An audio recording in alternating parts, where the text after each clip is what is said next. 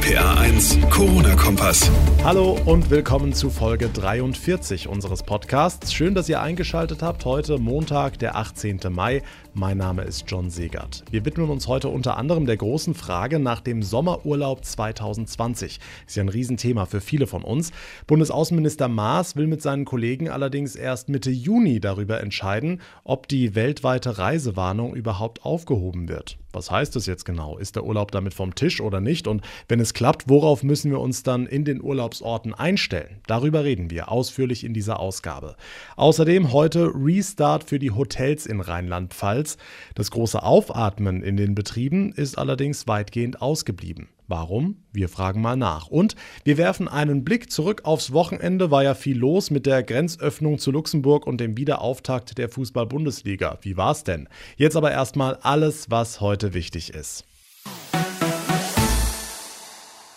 Nachdem die Regale seit Wochen wieder voll sind mit Klopapier und wir uns mehr oder weniger alle an die Maskenpflicht gewöhnt haben, ist für viele jetzt die dringendste Frage, was ist mit meinem Sommerurlaub? Darüber hat die Politik heute ausführlich gesprochen und wir müssen weiter Geduld haben. Zumindest was den Sommerurlaub in anderen Ländern angeht. Bundesaußenminister Maas hat sich mit seinen Kollegen, unter anderem aus Österreich, Spanien und Italien, darauf geeinigt, erst Mitte Juni über das weitere Vorgehen zu entscheiden, also ob die weltweite Reisewarnung dann aufgehoben und in Reisehinweise umgewandelt wird. Schnelle bilaterale Lösungen entsprechen nicht dem europäischen Geist, so Maas. Vielmehr sei jetzt ein abgestimmtes und transparentes Vorgehen nötig. Eine schnelle Rückkehr zum Business as usual könne es aber ohnehin nicht geben. Und deshalb wird es notwendig sein, den Leuten auch sehr klar zu sagen, dass es überall Restriktionen geben wird, an den Stränden, in den Restaurants, in den Innenstädten. Und man muss sich auch darauf einstellen, dass der Urlaub, den man dieses Jahr, wenn man ihn in, im europäischen Ausland verbringt, wahrscheinlich wenig zu tun haben wird mit dem Urlaub, den man kennt, wenn man an bestimmten Orten schon mal gewesen ist. Der geplante Trip nach Malle, Italien oder Südfrankreich im Sommer wackelt damit mehr und mehr. Deshalb setzen ja viele jetzt auf Urlaub in Deutschland, vor allem natürlich an der Küste. Schleswig-Holstein hat heute die Einreisesperre für Touristen aufgehoben, also auch die Inseln Sylt, Föhr und Amrum sind damit wieder offen.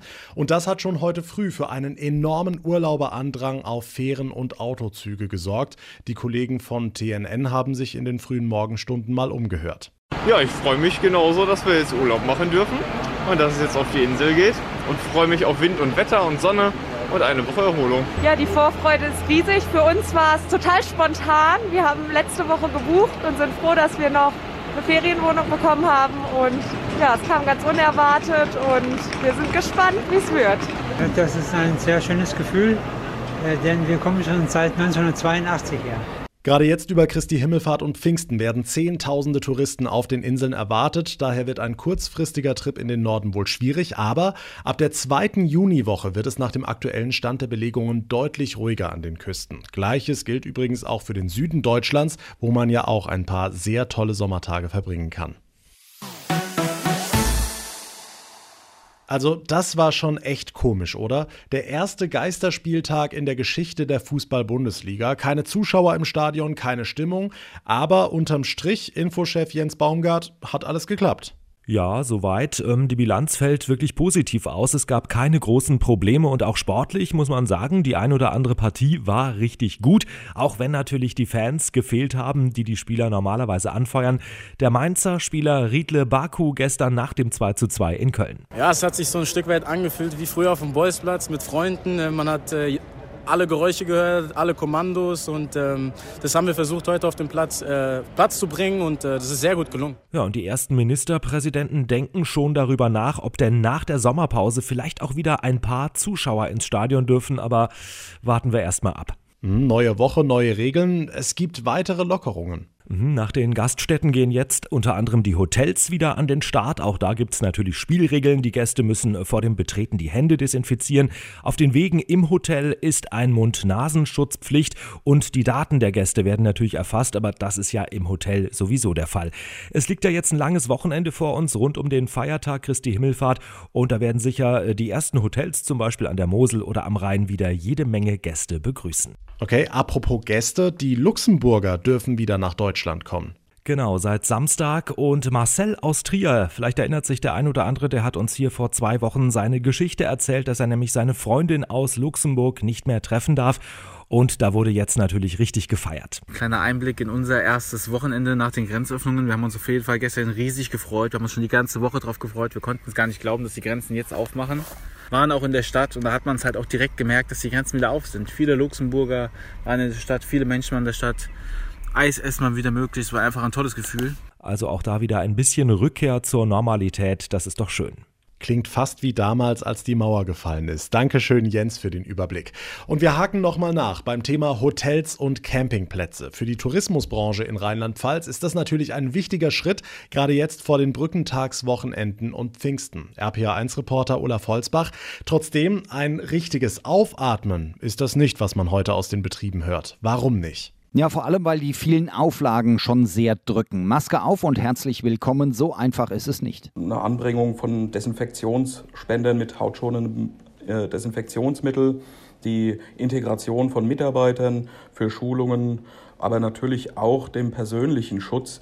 Wir haben die Hygienepläne überarbeitet, die Beschilderungen zu der Abstandswahrung mit mindestens 1,50 Meter für Gäste und Mitarbeiter umgesetzt. Marc Platen vom Rheinhotel in Nierstein, Rheinhessen. Seine Liste ist noch länger. Ob es ihn tröstet, dass er nicht alleine leidet? Der Campingpark Eifel in Wachsweiler zum Beispiel darf wieder alle Camper begrüßen, muss aber seine Toiletten zulassen. Die Chefin Claudia Suring. Also wenn ich mir vorstelle, dass wir hier Leute haben, die sagen, ich muss dringend zur Toilette und ich darf die Toilette nicht öffnen, die aber dann allerdings mein Restaurant betreten und da einen Kaffee trinken oder etwas essen, dann kann man sich vorstellen, was passieren wird. Die Leute werden unser Restaurant stürmen, einfach um zur Toilette gehen zu können. Ein praktisches Problem, sagen wir mal, das praktisch gelöst werden kann. Viel schwerer wiegt die Frage, kommen die Gäste wieder und wenn ja, wann? Vorbestellungen sind eben noch rar, die ein oder anderen natürlich, aber es ist einfach eine gewisse Unsicherheit. Dann die Auflagen, die es hier gibt und gerade wenn ich mit Kindern unterwegs bin, das wird ganz, ganz schwer sein für umzusetzen. Zwei Milliarden Euro hat die Branche allein in Rheinland-Pfalz seit Mitte März verloren, sagt der Verband.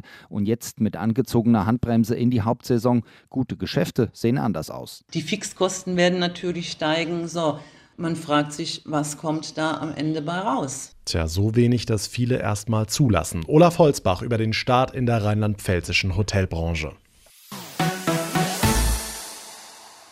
In dieser Woche hätte es den Startschuss für das größte Straßenfest der Pfalz gegeben, das Strohhutfest in Frankenthal. Eigentlich herrscht am Himmelfahrtswochenende Jahr für Jahr vier Tage lang Ausnahmezustand in der Vorderpfalz. Corona macht da in diesem Jahr aber leider nicht mit. Damit die Frankenthaler trotzdem feiern können, hat sich die Stadt etwas ausgedacht. RPA1-Reporter Felix Christmann. Und zwar ein Strohhutfest at home. Die Party steigt also nicht in der City, sondern einfach zu Hause, im Wohnzimmer oder im Garten mit der Familie. Für Musik sorgt die Stadt an allen vier Festtagen per Stream. Frankenthals Oberbürgermeister Martin Hebig verrät, welche Bands dabei sind. Krapowski, die anonymen Gitarristen, High Voltage, The Tuxedo Club Band, äh, Mundair Orgel Reloaded, all die, die sonst auch beim Strohhutfest regelmäßig äh, auftreten und die haben sich auch nicht nehmen lassen, dann wieder dabei zu sein. Auch der traditionelle Strohhut-Festbutton darf dieses Jahr natürlich nicht fehlen. Den gibt's ab heute in vielen Frankenthaler Geschäften. Und auf was dürfen sich die virtuellen Besucher außerdem freuen? Wir haben auch noch einen Strohhutfestlauf. Äh, dann kann man jeder auch für sich die 5,5 Kilometer laufen. Und auch für den Kinderprogramm ist auch letztendlich mit äh, gesorgt. Da haben wir ein digitales Kinderprogramm vorbereitet für die kleinen Strohhutfest-Fans. Also äh, je nachdem, wie man es auch sich daheim einrichtet, da kann man auch äh, bestimmt auch schöne Momente erleben. Also schon mal die Dubbegläser in die Spülmaschine stellen und den Strohhut abstauben. Los geht's am Donnerstag um 14 Uhr. Eine tolle Sache. Vielen Dank, Felix Christmann. Und damit kommen wir zum Ende der heutigen Ausgabe. Ich bedanke mich sehr herzlich fürs Zuhören. Würde mich freuen, wenn ihr den Podcast abonniert bei Spotify oder iTunes. Und ihr dürft mir natürlich sehr gern eine Bewertung hinterlassen. Mein Name ist John Segert. Wir hören uns in der nächsten Ausgabe wieder, also sprich morgen Abend. Bis dahin eine gute Zeit und vor allem bleibt gesund. Der RPA 1 Corona-Kompass.